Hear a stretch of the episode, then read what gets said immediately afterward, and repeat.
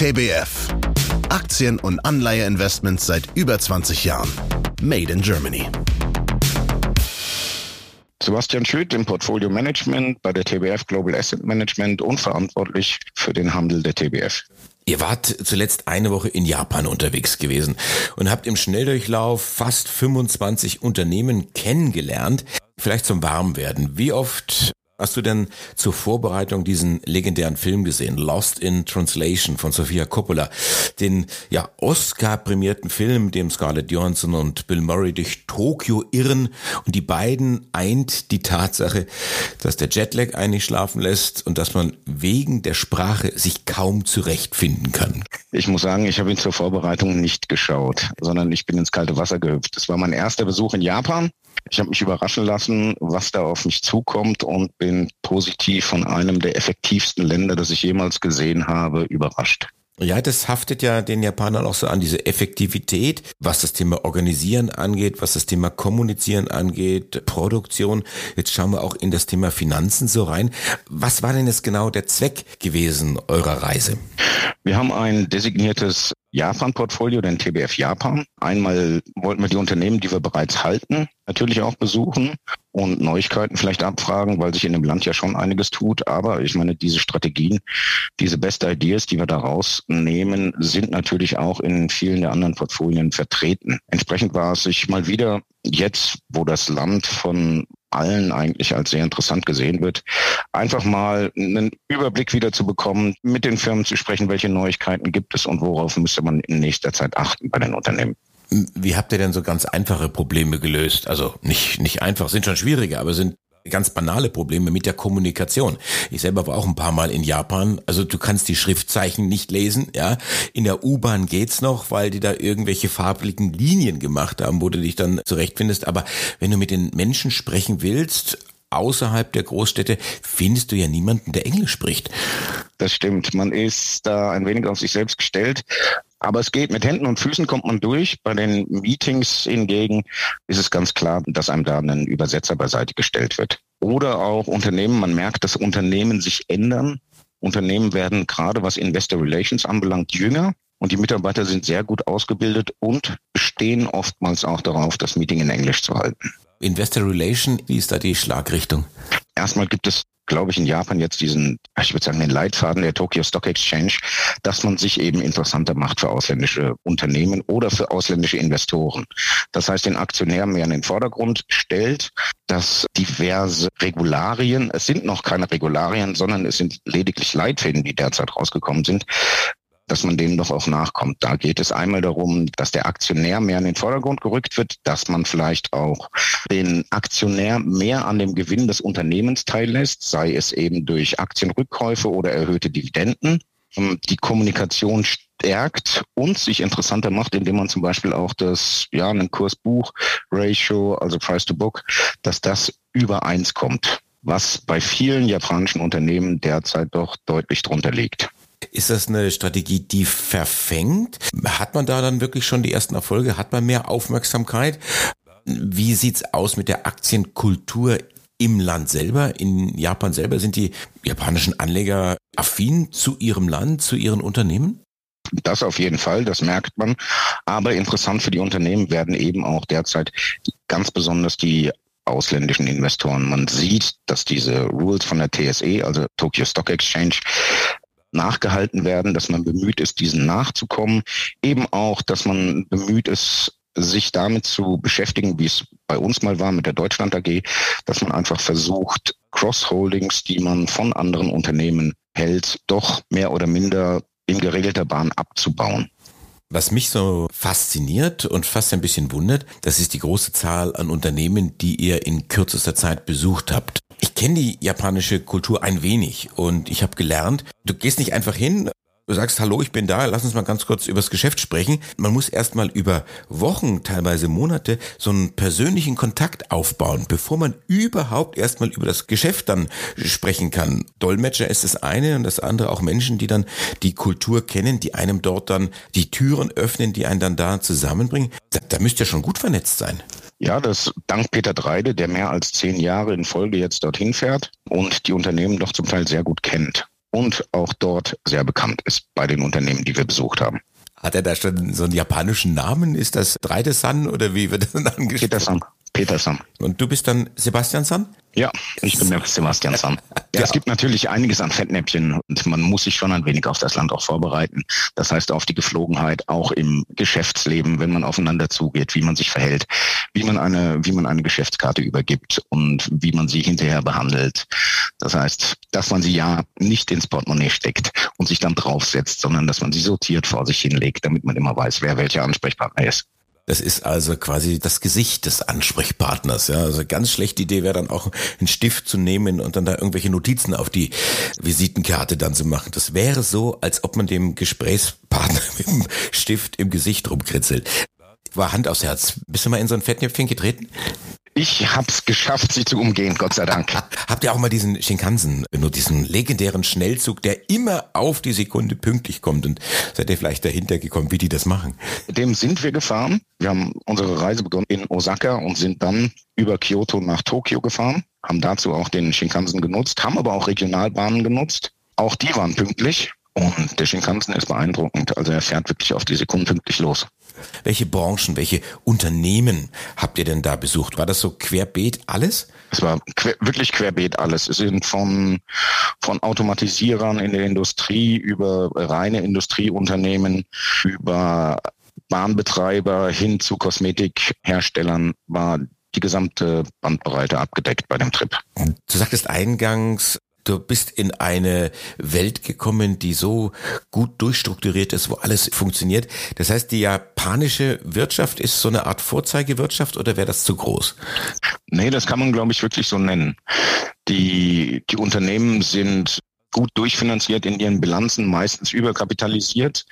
Und wie gesagt, jetzt liegt es eben an den japanischen Unternehmen, sich auch interessant fürs Ausland zu machen, in der großen Breite. Man merkt das Interesse bei ausländischen Investoren nimmt zu. Man merkte, dass sehr viele amerikanische Investoren auch da sind, denen aber, wie den Gesprächen zu entnehmen ist, einfach auch die Breite fehlt, um den Kapitalmarkt wirklich, wirklich zu verstehen. Das heißt, die setzen sich jetzt erst damit auseinander, wirklich. Ja, das kann ich mir vorstellen, dass die Amerikaner sich da schwer tun. Es ist ja auch gar nicht so einfach, die Strukturen dort zu verstehen in Japan. Es gibt ja viele Konglomerate, also Unternehmen, die eigentlich alles machen, also Hitachi, Mitsubishi, Fuji, Sony.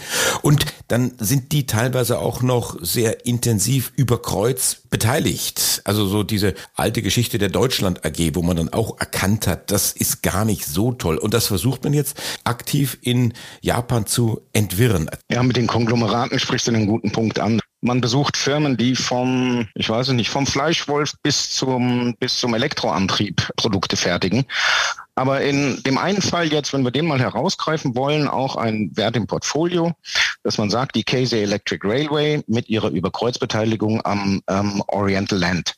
An der halten sie einen nicht geringen Teil oder keinen kleinen Teil. Und dieser Teil an Oriental Land ist zweifach die Bilanzsumme von Casey Electric.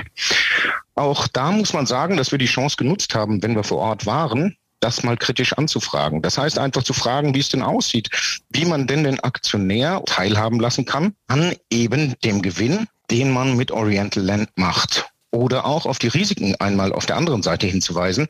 Zum Beispiel, wenn Oriental Land im Aktienkurs nach unten geht, haben wir natürlich das Risiko, dass eine Casey ebenso leidet. Und da angesprochen wurde man manchmal mit offenen Armen empfangen und manchmal doch auch mit Verwunderung. Warum? Naja, man sieht derzeit, wenn man davon ausgeht, dass sie eine Dividenden-Payout haben von knapp 12 Prozent, geht man in der momentanen Situation nicht davon aus, dass es eine Notwendigkeit gäbe, eine Überkreuzbeteiligung zu veräußern. Und wie sieht das die Börse selber, die Börsenaufsicht? Will die das traditionell so beibehalten oder heben die einen Finger und sagen, Mensch, gerade um das Ausland reinzuholen, und da kommen viele kritische Fragen, lasst uns doch mal gemeinsam drüber nachdenken, das aufzulösen oder vielleicht sogar löst das auf, sonst gibt es ein paar auf die Finger?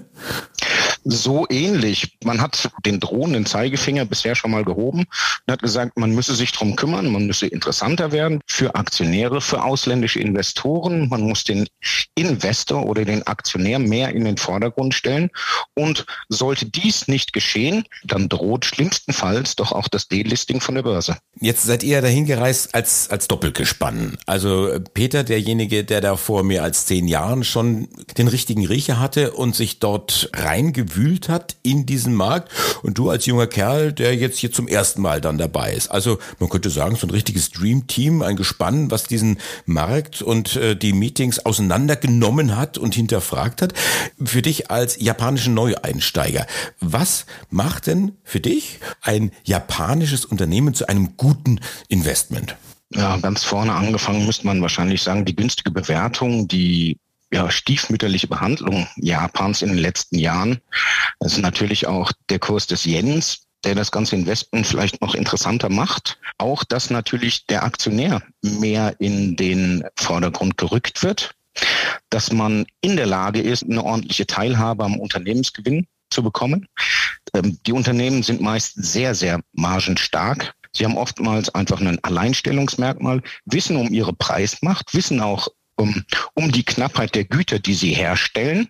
Und natürlich nicht zuletzt durch die Tokyo Stock Exchange initiierten Auflösungen der überkapitalisierten Bilanzen oder auch anstehender Corporate Actions. Würdest du folgendem Satz zustimmen? Es ist derzeit besonders attraktiv, in Japan zu investieren? 100%ig. 100%ig würde ich dem zustimmen. Du sagtest eingangs, ihr habt da einen entsprechenden Spezial-Japan-Fonds. Wie läuft der? Wie kann ich da investieren? Ganz einfach wie bei jedem Fonds, wie bei jedem Publikumsfonds. Der Fonds läuft extrem gut, ist dieses Jahr knapp plus 20 Prozent. Also ein Investment, das Spaß macht und ich glaube auch noch viel Spaß bringt. Sebastian Schütt, Fondsmanager bei TBF. Domo Arigato, Sebastian San. Arigato Kosamas. Ich danke dir für deine Zeit. Wichtiger Hinweis. Copyright von TBF Global Asset Management GmbH. Alle Rechte vorbehalten. Dieses Medium dient ausschließlich Informationszwecken. Historische Wertentwicklungen sind keine Garantie für eine ähnliche Entwicklung in der Zukunft. Diese ist nicht prognostizierbar. Die Abbildungen oder Erwähnung kurzfristiger Zeiträume unter zwölf Monaten müssen im Kontext zur langfristigen Entwicklung gesehen werden. Alle Angaben zur Performance verstehen sich netto. Das heißt, inklusive aller Fondskosten ohne eventuell bei den Kunden anfallenden Bank-, Verwaltungs- und Transaktionsgebühren sowie Ausgabeaufschlägen. Die Angaben beruhen auf öffentlich zugänglichen Quellen, die wir für zuverlässig halten, für deren Richtigkeit und Vollständigkeit wir jedoch keine Gewähr übernehmen können.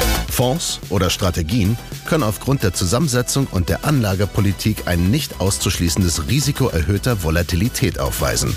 Das heißt, in kurzen Zeiträumen nach oben oder unten stark schwankende Anteilspreise. Wir weisen ausdrücklich darauf hin, dass dies keine Aufforderung zum Kauf oder Verkauf von Fondsanteilen darstellt. Anlageentscheidungen sollten nur auf der Grundlage der wesentlichen Anlegerinformationen WAI und der geltenden Verkaufsprospekte getroffen werden, die auch die allein maßgeblichen Vertragsbedingungen enthalten. Die Verkaufsprospekte werden bei der jeweiligen Depotbank und den Vertriebspartnern zur kostenlosen Ausgabe bereitgehalten. Die Verkaufsprospekte sind zudem erhältlich im Internet unter www.tbfsam.com oder auf den Internetseiten der jeweiligen Kapitalanlagegesellschaften. Die zur Verfügung gestellten Informationen bedeuten keine Empfehlung oder Beratung. Alle Aussagen geben die aktuelle Einschätzung des Verfassers, der Verfasser bzw. des Interviewers oder des Interviewteilnehmers, der Interviewteilnehmer wieder und stellen nicht zwingend die Meinung einer der in dieser Podcast-Episode genannten Gesellschaften dar. Die zum Ausdruck gebrachten Meinungen können sich jederzeit ohne vorherige Ankündigung ändern. Die hier genannten Gesellschaften übernehmen keine Haftung für die Verwendung dieser Informationen oder deren Inhalt. Änderung dieser Information oder deren Inhalt, einschließlich Kopien hiervon, bedürfen der vorherigen ausdrücklichen Erlaubnis des Herausgebers TBF Global Asset Management GmbH.